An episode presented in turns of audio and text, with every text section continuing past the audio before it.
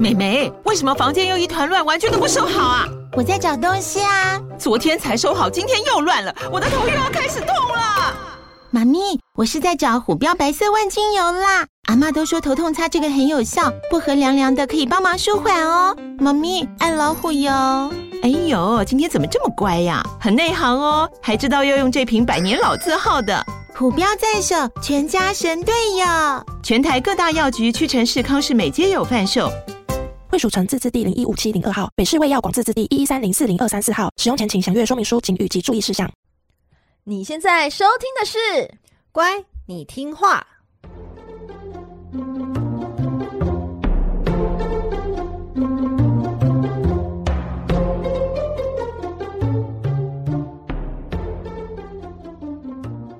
每集介绍一幅名画加一则故事，从故事的关键找出欣赏艺术的线索。只要听懂故事，就能看懂名画。现在跟着我们一起乖乖听话，舒服了，Bicky。大家好，我是葵花子。嗨，我是佩金。欢迎收听《乖，你听话》。小乖乖们，你们好吗？每集介绍一则故事及一幅名画，希望你听懂故事就能够看懂名画。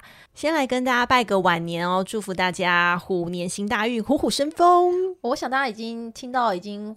虎虎来虎去，虎来虎去，对，已经听到很腻了。而且像你开始上班了，okay, 开工了，要收心了。对、啊，哎，佩锦，今年过年有什么活动吗？哦，因为我们家吼每年过年这例行公事就是两个，除夕夜当晚呢，围炉完一定要打麻将。哎，跟我们家一样哎，真的吗？我们会小赌怡情一下，我们也是，大概十块钱，我们家就是这个等级。对，我们是十块、二十块。这样子，然后增进感情，或是就是更仇恨对方，输到输到就是觉得可恶，怎么会这样子输成这样子？因为我是在我我我还没有出嫁前，我会在我爷爷家就是打麻将，然后我们全年哦就只开放就是除夕那一哎除就是春节那一段期间可以打，嗯、然后平常麻将桌是收起来收起来，哎，跟我们家一样哎、欸。我就是，我们就只是那当当晚就是大家试个手气，看谁今年比较旺这样子。所以，我们除了打麻将之外，初一走村就去庙里附近拜完拜，然后就就那个买刮刮乐，又试个手气。哎，刮刮乐我们家倒是没有这个这个传统哦。真的吗？你知道拜拜的时候旁边就很多人在卖刮刮乐，那你一定要选好，你知道吗？不只要选对，跟你那个对到眼，还要选好号码。这是我自己的步骤了。你有什么小 paper 吗？我没有什么小 paper，，不然我不会坐在这边。我可能在在游玩了，对不对？哎、欸，没有，我就是那呃，就是以就是我们每年历历年来，我们家人就会用这个打麻将啊，跟刮刮来试个手气。嗯、那我曾经就是跟大家小小分享，就是你知道刮刮乐有时候买多了就不是做公益了，也不是试手气了，就变成真的是赌赌赌性上瘾。我曾经就赌性上瘾，在某一年。为了要凹下去，所以我就花了大概两万多块在做公益上。你的读法是一下豪值两万，还是就是一下就是这样？没有，我跟你讲，我就是良家妇女，就是那种一千块下去，嗯，没有，可能只赚回五百，就啊五百块再下去，嗯，可能哎哎赚回一千，就这样子，你你。刮到什么赢了什么，你就拿去换，嗯，所以这样子累积下来，你就是投了大概两万块，嗯、然后大概成本就是呃，就是你整个回本啦，回本是大概一万六，所以你就大概大概有四千多块就拿去做公益这样子，所以没有设好停损点，就是利欲利欲熏心，对不对？对，我跟你讲，那时候你跟。赌徒说什么停损点，完全听不下去。那时候只是想证明一口气，就是我就是想要得到大奖的那种感觉。但通常有这个信念的呢，哦，万万不可。所以在那一年之后，我就痛定思痛。就再也只就是没有再那么的，就是沉迷了。那你今年的预算你花了多少钱？我今年就只花了大概一千块。哦、oh,，OK，OK，、okay, okay. 对，就是只买了一两张，就是试个运气，发现啊，好刮了哦，没有了。OK，今年虎年就这样喽，就跟自己的运气先说，就是可能用在别的地方。对，这也算是某方面的成长，恭喜你。我成长很很多年，OK，okay 对，好好对，不然不然这样子的话，我真的倾家荡产，好可怕哦。那一年真的是啊，印象太深刻了。我虽然没有玩刮刮乐，但是我我还是会去做那个乐透啦，就是威力彩。威力彩是什么？威力彩啊，就台彩那个威力彩啊。哦，选号码是吗？选号码这样子，因为我都会觉得二月我的运气会很旺。第一个是我的农历生日就是除夕，小除夕哦。另外一个呢，就是我是二月宝宝，水瓶座，哦、水瓶座。对，我就会我就会觉得说，哎，这个月份就是一年中我最旺的时候，就是自己心里。那证明如此吗？啊，并没有，就只是每一年给自己一个借口，说哎，来旺一下，是不是？对，只是给一个借口旺一下。那呢，就二月了嘛，我们就想说，哎。今年一样是什么样都没有中，不然我也不会坐在这里，对不对？Again。好了，那我就趁着那个水瓶座啊快要结束嘛，然后赶快来补一下水瓶座的故事。那这一方面也是我个人自己的私心安排，想说，哎，来认识一下自己的星座到底是怎么样子，有什么典故，然后来跟大家分享。哎，我这样一查哦，不查还好，越查就心里就是不断的冒一些小小的冷汗。怎么样？很恐怖吗？就是有一些怪人，有一些很嗯，祖先是很怪的人。祖先真的是外星人，不要再说了，第第三次。OK，Sorry，就是有一些很洒狗血嘛，八点档蓝色蜘蛛网的情节。哦，哎，听起来蛮蛮有趣的，哎。对，所以我们就来开启，就是二月份这个水瓶座的故事。哎，我们先说好，你听完这个水瓶座的故事的时候，你有没有真的觉得，哎，难怪我的星座是这样子的性格？哎，完全没有 哦，好，是吗？好，那我先听听看一下，对，我仔细听一下，也许你误会了什么。嗯嗯嗯，好。这个故事呢，发生在特洛伊。特洛伊的国王特罗斯，他有三个儿子。小儿子叫做盖尼米德，来一样三次哦。盖尼米德，盖尼米德，盖尼米德。哎，这个讲不好，真的很像脏话，大家要发音正确哦。小提醒，你这样我好难继续。好，来，不会不会。盖尼米德打娘胎出生之后呢，就像天使一样的纯洁又可爱，只要看他一眼，套句小英总统的话，就能够唤醒每个人心中最柔软的那一块。嗯。这是哪一块？哎，我每次在听到这句话，也会想说是哪一块？盲场吗？不知道哎。随着年龄增长呢，盖尼米德不仅没有长歪，反而越发的惹人怜爱。伟大的荷马史诗《伊利亚德》是这么描述这位特洛伊王子的：他形容啊，盖尼米德是像神一样的盖尼米德，是凡人种族中最可爱之人。前阵子有句网络爆红用语叫做“这么可爱一定是男孩子”，这句话完全就是在形容盖尼米德。盖尼米德啊，他长得过分可爱，这个盛世美颜毫无意外惊艳了我们三界大淫魔，也就是我们的奥林帕斯神王宙斯。某一天，盖尼米德在伊达山放牧，各位，伊达山又出现了，是不是很多神话的重要场景都发生在土耳其的伊达山？那在伊达山上呢，虎视眈眈已久的宙斯就看准他落单之际呢，化身成一只巨大的老鹰，从天而降，扑冲向盖尼米德，连哈喽都不说一声，那个锋利的鹰爪就直接抓起慌乱的少年，向天空飞去。宙斯震动他宽大的羽翼，就这么一路飞往众神居所的奥林帕斯山。有另外一种故事说法是说，宙斯是派他的坐骑，也就是他的圣兽老鹰来掳人。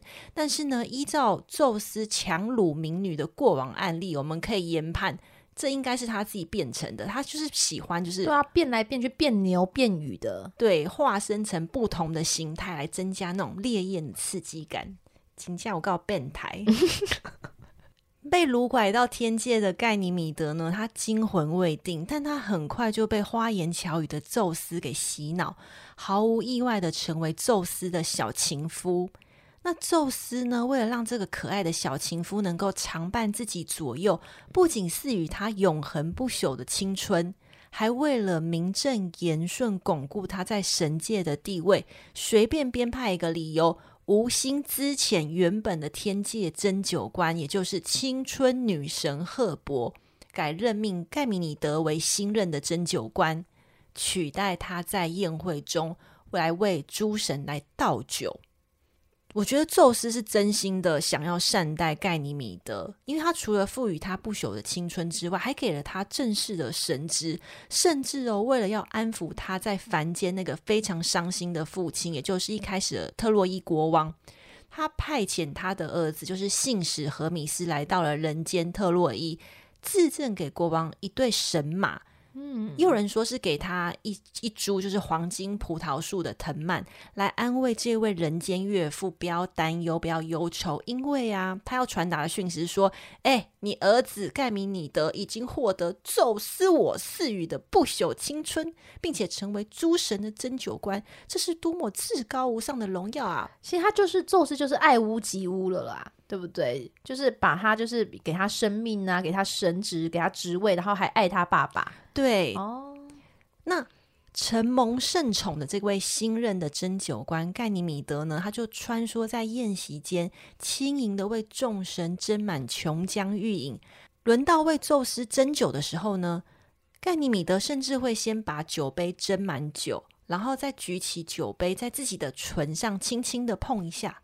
然后再把那个杯子转半圈，然后再递到宙斯的手上。哎、欸，就搞刚哎，很花式哎，就花式调情法，间接接 吻。哦，对，然后我以为哦，对，好含蓄哦。我以为我以为是他要嘴巴对嘴巴喂给他，没有，他只是轻轻碰一下，让他闻他的唇香而已。对啊，你看很会调情。我觉得现在你有你有在看《华灯初上》吗？哎呦，我有看，我觉得他很很厉害、哦，他比那些小姐都还要厉害，很厉害。他就干妮妈妈，嗯。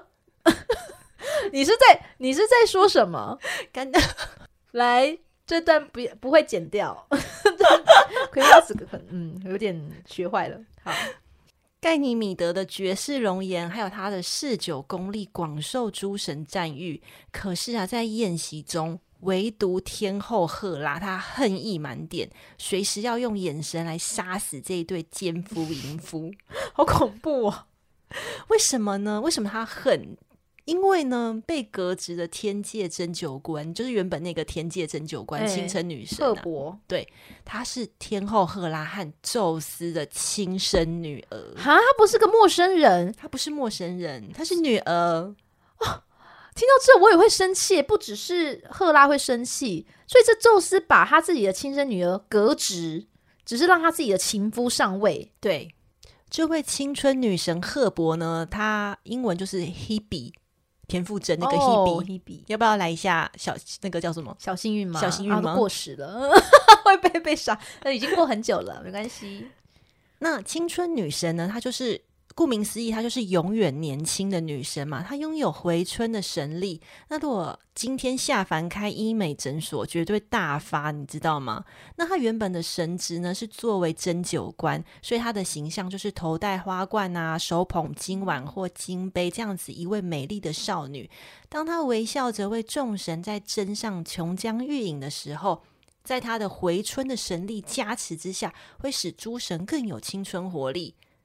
针灸官哦，在天界虽然是九品芝麻的小官啦，但是赫伯总是尽善尽美的来完成自己的职责。嗯，但如今宙斯竟然为了盖尼米德这个凡人情夫，无故解职亲女儿赫伯的职务，之后呢，还将她嫁给升上天界的希腊英雄大力士海克力斯，就是我们上集有说到那个暂时帮阿特拉斯顶替天球的那位英雄。嗯然后呢，就逼得呃赫伯就是在家相夫教子，再也不能够回到职场工作了。哎，好卑鄙哦！这宙斯真的太卑鄙了吧？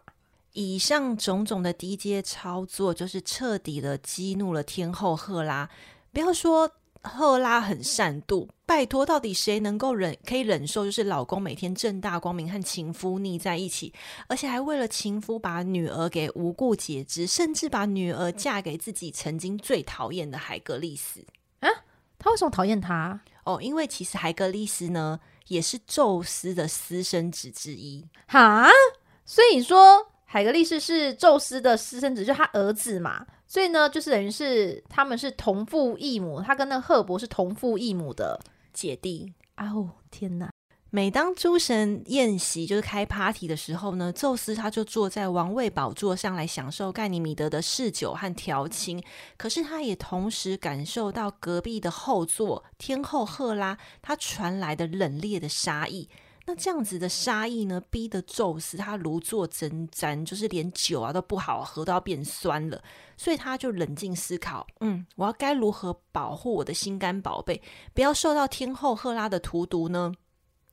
最后，宙斯做了决定，他决定把盖尼米德升上天空，变成水瓶座，因为盖尼米德就是手持那个酒瓶嘛，嗯、对不对？然后来确保他能够平安的留在天庭，然后永远笑着来为众神斟上美酒佳酿。所以呢，这就是水瓶座的典故。哦，所以水瓶座它那个瓶子是酒瓶诶。对，其实应该正确来说应该叫宝瓶座比较精准。哦，那我就知道为什么水瓶座会被说是外星人这些。那其实他们只是就宿醉后的星座吧。就整天就是脑筋里面都是酒精，哎、欸，我们说酒会助兴，会让我们有更多的灵感升华，哦、所以呢，水瓶座也更有就是创意力，还有激发力。对，哎、欸，好像也是，你们都你们水瓶座人都很有韵味。哎呦哎呦，你好会说话，这是褒义还是贬义？看你怎么想。哦.原来是这样，我终于知道，原来是水瓶是酒瓶的意思，其实比较偏酒瓶啦。哦、但我们好像大部分都习惯叫它水瓶座，对，对，不会叫它宝瓶座，对对，比较少这样。我们刚刚有说嘛，就是盖尼米德他是特洛伊的王子。其实特洛伊王子之前有出现过一集哦，就是二十二集那个金苹果选美大赛，也曾经介绍过另外一位特洛伊王子叫做帕里斯。那如果论辈分的话，盖尼米德其实算是呃帕里斯的真叔公，真叔公是爸爸的爸爸的爸爸的弟弟哦，爸爸那边的亲戚哦，对，爸爸的长辈这样子。哦那帕里斯在选美比赛中啊，不是评审天后赫拉、阿弗罗代蒂啊、雅典娜哪个女神最美吗？那她最后不是选了阿弗罗代蒂嘛？就等于是天后赫拉落选。对于天后赫拉而言嘛，她老公的情夫是特洛伊人，然后选美比赛让她落选的评审呢，又是特洛伊人，所以呢，哦、这个两代世仇加深他对特洛伊人的痛恨。所以特洛伊战争爆发的时候，他完全就是站在希腊联军那一方，就是要特洛伊人死光光，就是就是有这样子一个新仇旧恨的故事。哎哎、我插播一个就是小问题，我突然想到，就其实我们上一集不是讲到那个阿特拉斯，就是去帮那个海格力士抢一个金苹果，然后突然想到，哎、欸，金苹果那个乐园本来就是赫拉的，赫拉本来就有金苹果，那为什么我们这个二十二集？他又要拿到这个金苹果啊？诶，这个问题不是应该上集先问一下？这是刚刚突然想到的。我觉得这个问题其实我在写的时候也有也有想到。我那时候就想说，诶，这个金苹果应该是不和女神去偷赫拉的金苹果，可是他在上面刻了一行字啊，你记得吗？献给最美的女神，哦、所以即便是赫拉已经拥有了满园子的苹果，嗯、但是因为多了那一行荣誉头衔“最美的女人”，她自己拿来磕一磕就好了，她怎么这个不会不会想到啊？她可能要第三方认证。哦，她很喜欢参加这种竞赛，就就是一个比较心很强的人。OK，好好好，只是好奇，突然被那个金苹果突然想到，你知道。那今天要介绍的名画呢，是由荷兰国宝级画家林布兰的作品《盖尼米德被劫持》。林布兰呢，被称为绘画中的莎士比亚，就是他诞生于一六零六年荷兰的莱登。当时的荷兰啊，被称为黄金时代，是欧洲最早的资本主义国家。就当时的荷兰，它的贸易啊、科学、艺术就获得全世界的赞扬。林布兰就成长于这样子一个最繁盛的时期。林布兰的父母呢，一共生了十个孩子，他则是排行第九。但是年轻的他呢，从小就显得比其他兄弟姐妹更优秀、更聪慧，所以呢，父母就毫不犹豫地给他栽培，送他去念书。当时年仅十三岁的他呢，就考进了荷兰最古老的大学莱登大学就读。但是资料上面呢，就显示说他并没有就读，而是投入极大热情在绘画上面。所以父母呢，诶，一样很支持他，就。资助他到名师的门下去学画了。哎，你刚刚说他十三岁就成为大学生，所以他是天才儿童哦。我跟你讲，在现在我们会觉得他是天才儿童，但是呢，当时十三岁呢成为大学生，哎，并不是特例。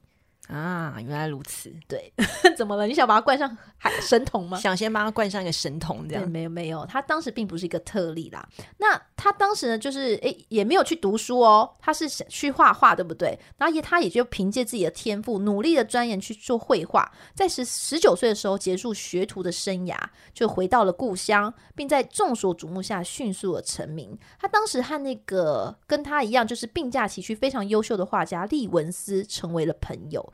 两人还一起合开画室。后来呢，声名远播之后呢，就开始招收学徒喽，并获得贵族赞助人海亨斯的赏识。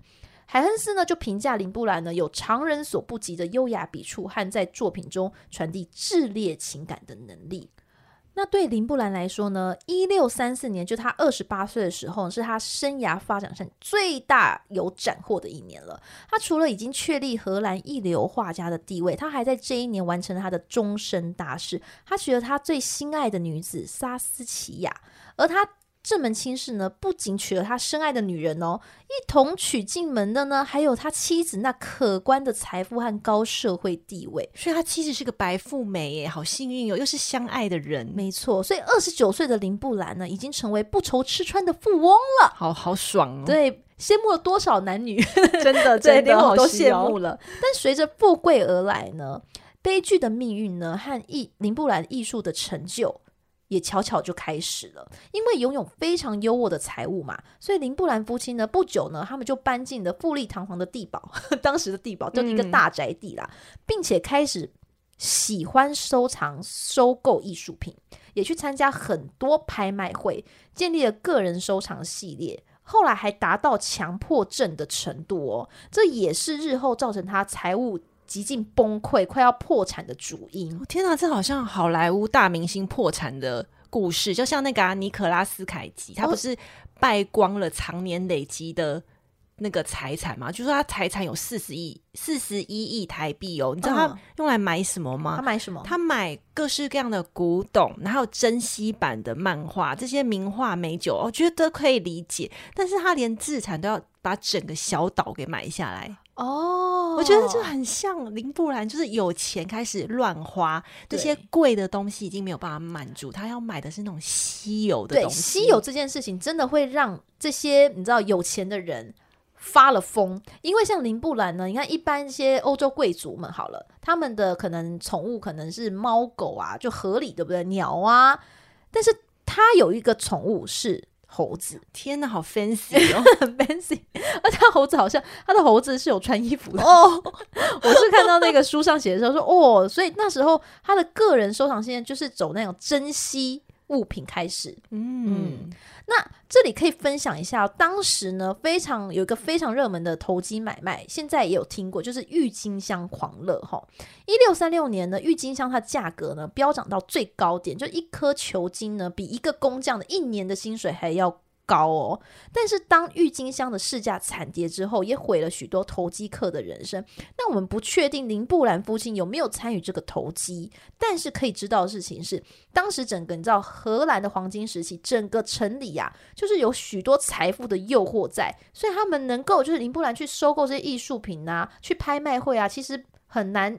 其实不难想象，不能想象说，哎，为什么他们要热衷于这件事？因为整个城里都发了疯啊，就是遍地都是黄金，随处都可以，就是有投资可以赚钱的感觉。因为刚刚说的是黄金时代嘛，对哦，黄金时代，对对，遍地都是黄金，所以就可以乱投资。对，大家就有钱嘛，有钱想要更有钱这样子，嗯、对，贪婪贪婪。对，但是刚刚我们也提到了，就是悲剧的命运悄悄开始。这个除了是他晚年破产危机之外呢？其实林布兰的亲人就亲子关系也是令人很难过的，因为他的妻子啊，就是萨斯奇亚呢，先后生下了三位子女，都在年纪轻轻的时候都夭折了。而妻子也在生完最后一位孩子之后不久也离开人世了。这对林布兰来说呢，无疑是非常沉重的打击。但尽管呢，就是经历这个痛失亲人的悲伤，他还是继续的教学作画，并且在同年完成了他最伟大、最著名的作品，也就是。阿姆斯特丹国家美术馆的镇馆之宝《夜巡》这幅画，其实世界各地的一流美术馆都收藏林布兰的绘画哦，而且呢，有几家美术馆还以收藏他的作品而非常的自豪，像是伦敦国家美术馆啊，或是巴黎罗浮宫等等，都收藏了十件以上的林布兰作品。但全世界林布兰作品呢，就是占据首位的呢，还是荷兰的阿姆斯特丹国家美术馆啊、哦，就是林布兰的祖国。对，一定要祖国，一定是要保有最、嗯、最最多的这样子，最精华的。那这里呢，我就突然想到，上次我跟呃葵花子一起去看那个一个试映会，就是是谁得手林布兰，里面呢就是有提到，呃，有人就是有人就是私藏了有一幅画。然后呢，这幅画呢，就是决定就是要卖卖出去了。然后这时候就有那个巴黎罗浮宫跟荷兰的阿姆斯特丹国家美术馆，他们想要争这一幅画的主那个馆藏。嗯，我觉得这个很精彩。它是一个荷兰的纪录片啊，它那个。呃，画叫做《舒尔门与卡比特》，它其实是一个婚礼肖像画。它其实两幅，就是一个是新郎，一个是新娘这样子。那刚佩锦有说，就是啊、呃，法国跟荷兰就是两家的博物馆，世界有名的博物馆，就是为了要争夺这幅画，大动肝火。甚至哦，阿姆斯特丹的那个馆长就是暴走，因为在这个争夺过程中就是不顺利，就暴走。他就说，就算发生。跟法国的外交争端又怎么样？尽管法马过来吧，法国罗浮宫，因为他就是发言太过激烈，然后就震惊全全球，然后甚至就是有点让呃当时的法国总统还有荷兰的国王就是出面调停，然后才平息这场风暴，就是让两家的博物馆来共同算是共同持有，嗯、对不对？对对对，共同游泳这个这幅画的那个就是馆藏，所以他们现在是轮流馆藏这样子，就觉得说哇。为什么？你看一个画家，他的画可以让就是引爆成是两个国家的国誉吗？名誉？对，国际战、外交战争，对，对外交战争。我觉得哦，好，就觉得好，他好厉害哦。而且那两幅画是他的那个呃电影的文宣上面写说，史上最高交易金额是五十六亿有台币哦，超贵的。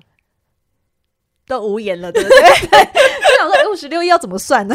对对对，好贵哦！而且我们刚才在讲刮刮乐，哎，对啊，还在说两万多贵，五十六亿。对啦，好，那其实林林布兰呢，就是他在世的时候，真的创做了非常多的作品哦，留下非常多的作品，像油画是有三百多幅，版画三百幅，素描有一千幅以上哦。所以他在离世的时候呢。其实他作品有不太受世人的青睐了。当时因为十七世纪的晚期跟十八世纪，当时就是喜欢巴洛克、洛洛可可那种夸饰的风格。但是呢，他真正影响了就是十九、二十世纪那现代艺术发展的时候。林布兰他饱含情感的线条和笔触，就是大受赞赏，所以可以说哈，真正经典不朽的作品是经得起时间的考验的。最后，如果我们从就旁观者的角度来看林布兰的话，会觉得他一生大起大落。你看，一下富贵、功成名就，一下又快破产，然后然后亲人又离世，这样子。虽然各种不幸啊、厄运屡屡屡降临他的身上，但林布兰靠自己的才华，将自己推上十七世纪荷兰美术的巅峰，成为现现今荷兰重要的国宝级画家。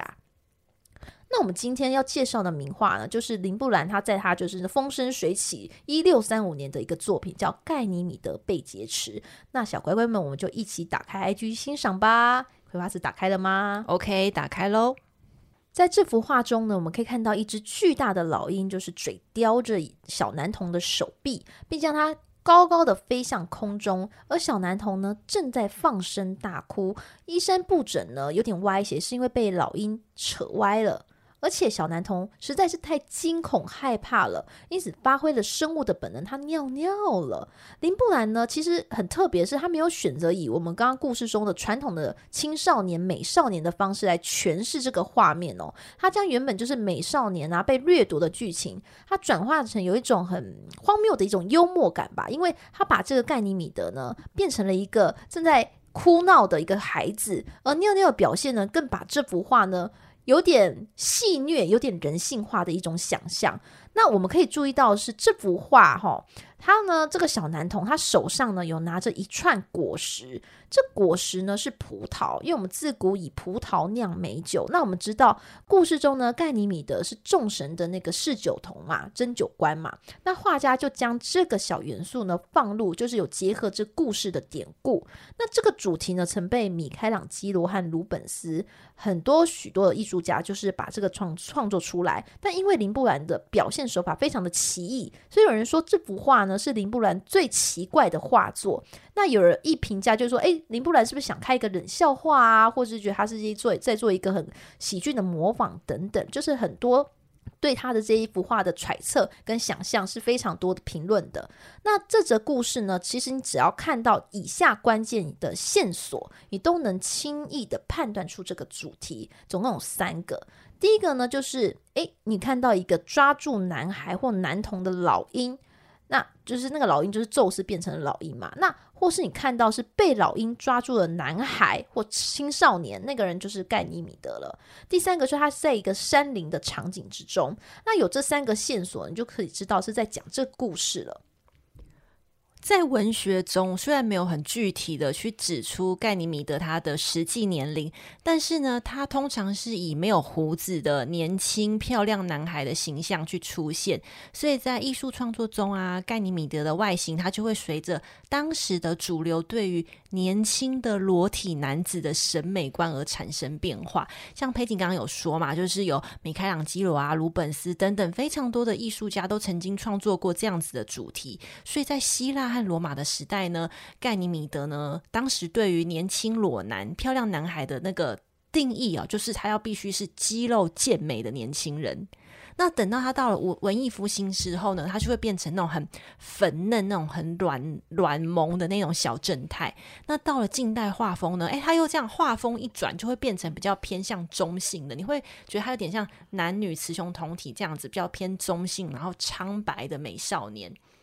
可是呢，无论怎么变化，这个盖尼米德被劫持这一对雄鹰加男孩的组合哦，就不绝对不会是什么迪士尼英雄成长片啊，什么老鹰高飞啊，小男孩成长这种，而是在艺术和文学主题中，通常是象征着同性恋主题，甚至是带有恋童癖主题这样子的意象。嗯，那在宙斯他的滥情史中哦。历任被他看上的女神啊，或者是女子，几乎都是那种未婚怀孕，下场非常凄惨。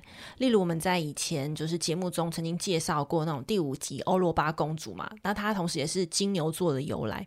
那还有第十一集什么女祭司伊尔啊，被变成母牛，然后流浪到埃及，这种很多很多，甚至是那个呃阿波罗他的妈妈。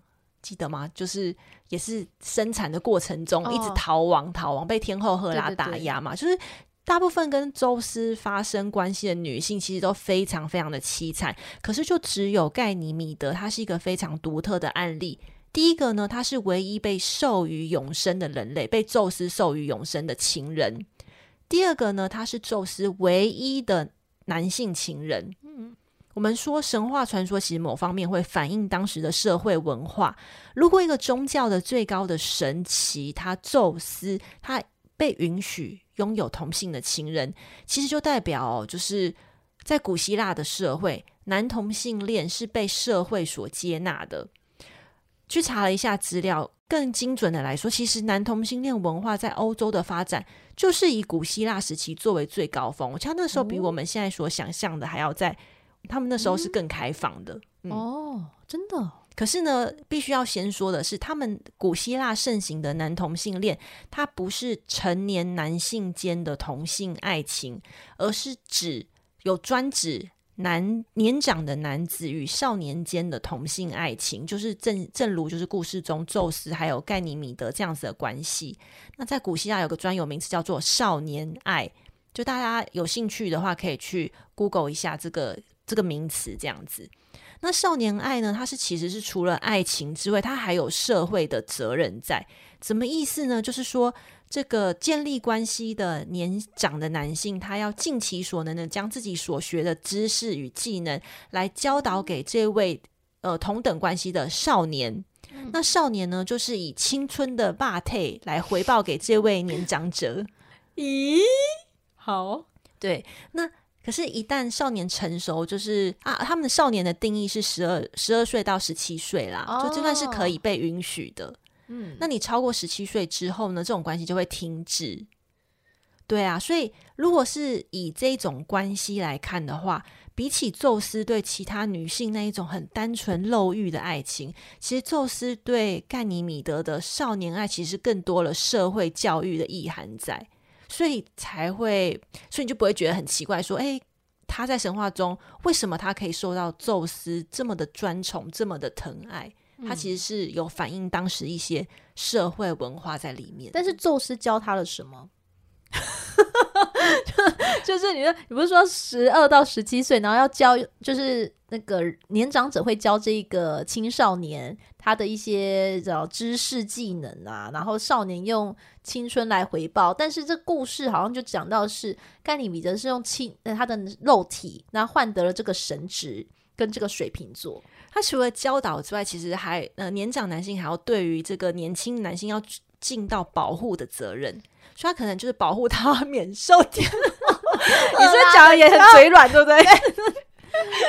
宙斯 no no no no，而且他超过分的，他就把他赐予他不朽青春嘛，啊、就等于是让他永远停留在十二到十七岁，完全没办法终止这个关系耶，好惨哦！对呀、啊，所以你刚刚前面讲这个这个知识型，我觉得哎、欸，好很合理，但套回到宙斯，就他完全就是。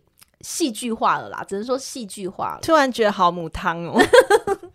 对啊，那今天和大家分享的名画呢，会放在我们乖你听话的 IG 和葵花籽的部落格上。诶，大家可以在 Apple Podcast 帮我们按赞哦，或想跟我们说话的都可以留言哦。那记得帮我们按赞五颗星。那你如果觉得我们节目不错的话，给愿意给我们一些创作上的赞助和鼓励，我们都会非常感激的。